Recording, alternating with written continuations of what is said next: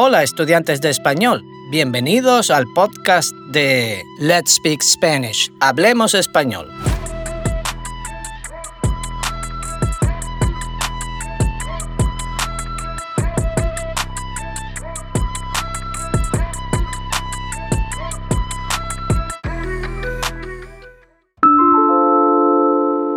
En esta nueva serie acercamos la ciencia y la tecnología de vanguardia a nuestros oyentes. Vamos a tratar algunos de los avances científicos y tecnológicos que creemos que son más interesantes. También hablamos de instalaciones que se dedican a la ciencia y sus trabajos voy a utilizar un vocabulario más científico para los amantes de la ciencia y mentes curiosas, pero con gramática ajustada a cada nivel de nuestro sistema de 24 niveles.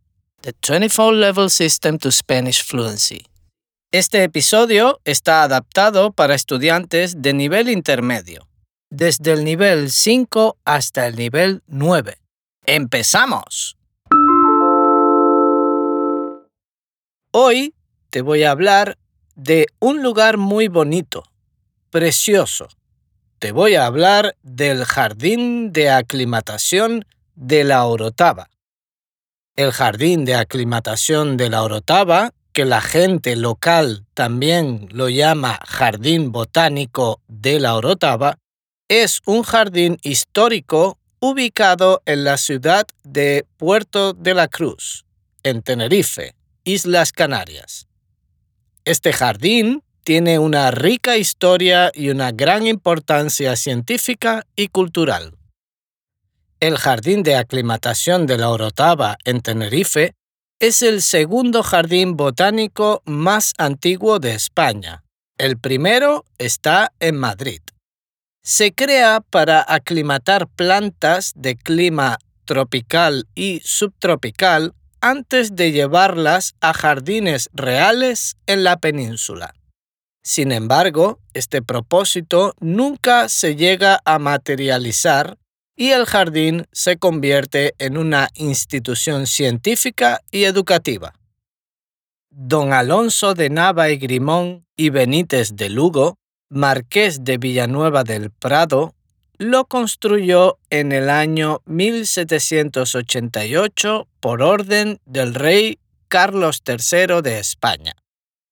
Su objetivo original era aclimatar las especies de plantas que recolectaban los científicos en las colonias españolas del Nuevo Mundo. En este jardín se reunían plantas exóticas para después de un periodo de adaptación trasladarlas a sus jardines reales de Madrid y Aranjuez.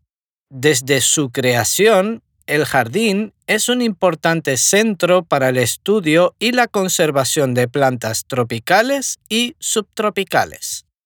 El jardín se extiende sobre aproximadamente 20.000 metros cuadrados. Se organiza en varias secciones con diferentes tipos de plantas, entre las que hay especies endémicas de las Islas Canarias y también una diversa colección de plantas tropicales y subtropicales de todo el mundo. En el jardín los visitantes pueden encontrar una gran variedad de árboles, arbustos, plantas herbáceas, cactus, suculentas, palmeras, helechos y orquídeas. También cuenta con estanques, cascadas y fuentes que crean un ambiente tranquilo y relajante. Además de su rica colección botánica, el jardín es un lugar de belleza y serenidad, ideal para pasear y disfrutar de la naturaleza. Es también un espacio educativo donde se hacen investigaciones botánicas y se educa sobre la importancia de la conservación de las plantas. El jardín de aclimatación de la Orotava no solo es un testimonio del interés científico y la pasión por la naturaleza de épocas pasadas, sino que también es un recurso valioso para la investigación botánica y la educación ambiental en la actualidad. En él también se encuentra el banco de germoplasma del Jardín Botánico de la Orotava. Este banco juega un papel fundamental en la conservación de semillas, especialmente de especies originarias de las Islas Canarias y otras regiones. Su objetivo es proteger la diversidad genética de plantas para investigación, educación y sobre todo para garantizar su supervivencia a largo plazo frente a amenazas como el cambio climático.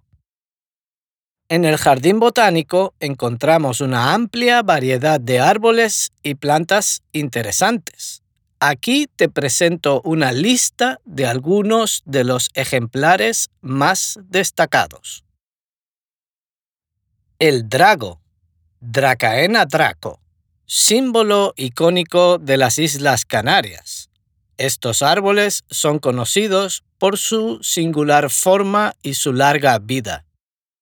Apreciado por su savia y rodeado de leyendas, era un árbol sagrado para los guanches, los nativos de las Islas Canarias. Palmeras canarias, Phoenix canariensis. Son palmeras endémicas de las Islas Canarias que aportan un toque tropical al jardín. La palmera canaria no tiene frutos comestibles, pero a partir de su savia, que es muy dulce, se elabora la conocida miel de palma. También se usan sus hojas para elaborar productos de artesanía, como cestas y sombreros.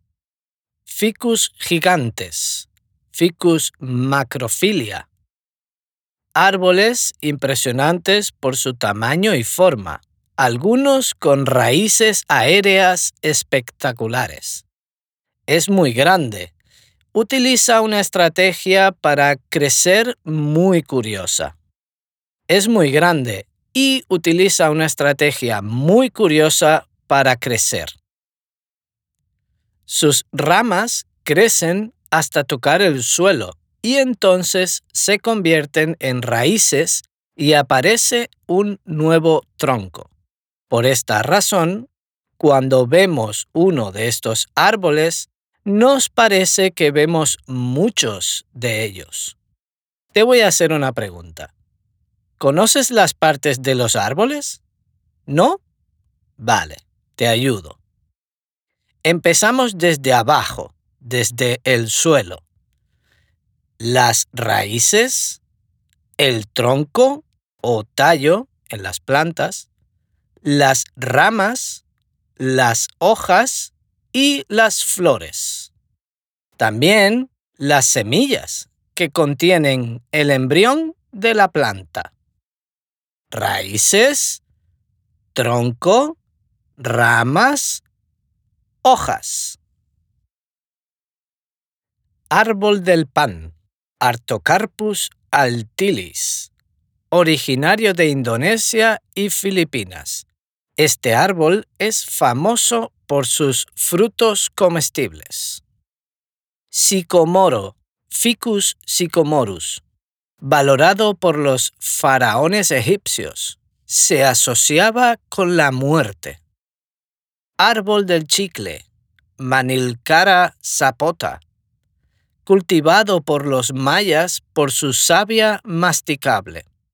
Esta savia se utilizaba para hacer ayuno como preparación para rituales de ayahuasca. Es el origen de la goma de mascar o chicle. Mamey de Santo Domingo, mamea americana, con frutos comestibles, nativo de las selvas lluviosas del Caribe. Ginkgo biloba, conocido como el árbol de los 40 escudos, es una especie milenaria originaria de China y es muy valorado por su resistencia y propiedades medicinales. Araucaria bidwilli o bunja, un árbol nativo de Australia, conocido por sus grandes piñas comestibles. Árbol sagrado para los nativos australianos. Árbol del alcanfor o Cinnamomum camphora, famoso por su madera aromática y sus usos medicinales. De él se extrae el aceite esencial de alcanfor. Palo rosa o Tipuana tipu, apreciado por su rápido crecimiento y flores atractivas. Sus semillas tienen una forma muy especial. Tienen forma de aspa o hélice. Helechos arborescentes. Estas antiguas plantas aportan un aire prehistórico al jardín y son testimonio de la evolución de las plantas. Estos ejemplares representan solo una pequeña muestra de la rica diversidad botánica que se puede encontrar en el jardín de aclimatación de la Orotava.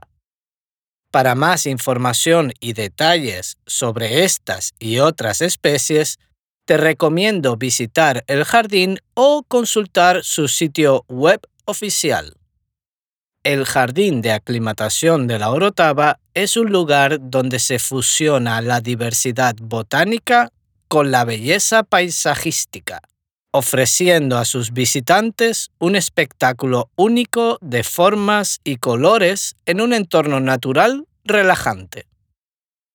Y así termina este episodio sobre ciencia y tecnología.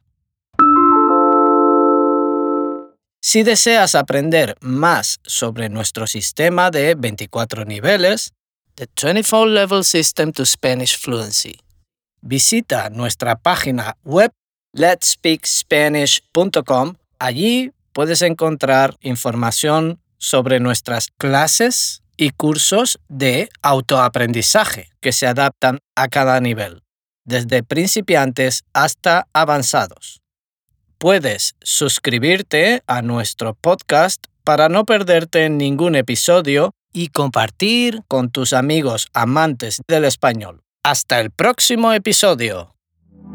Let's Speak Spanish. Hablemos español.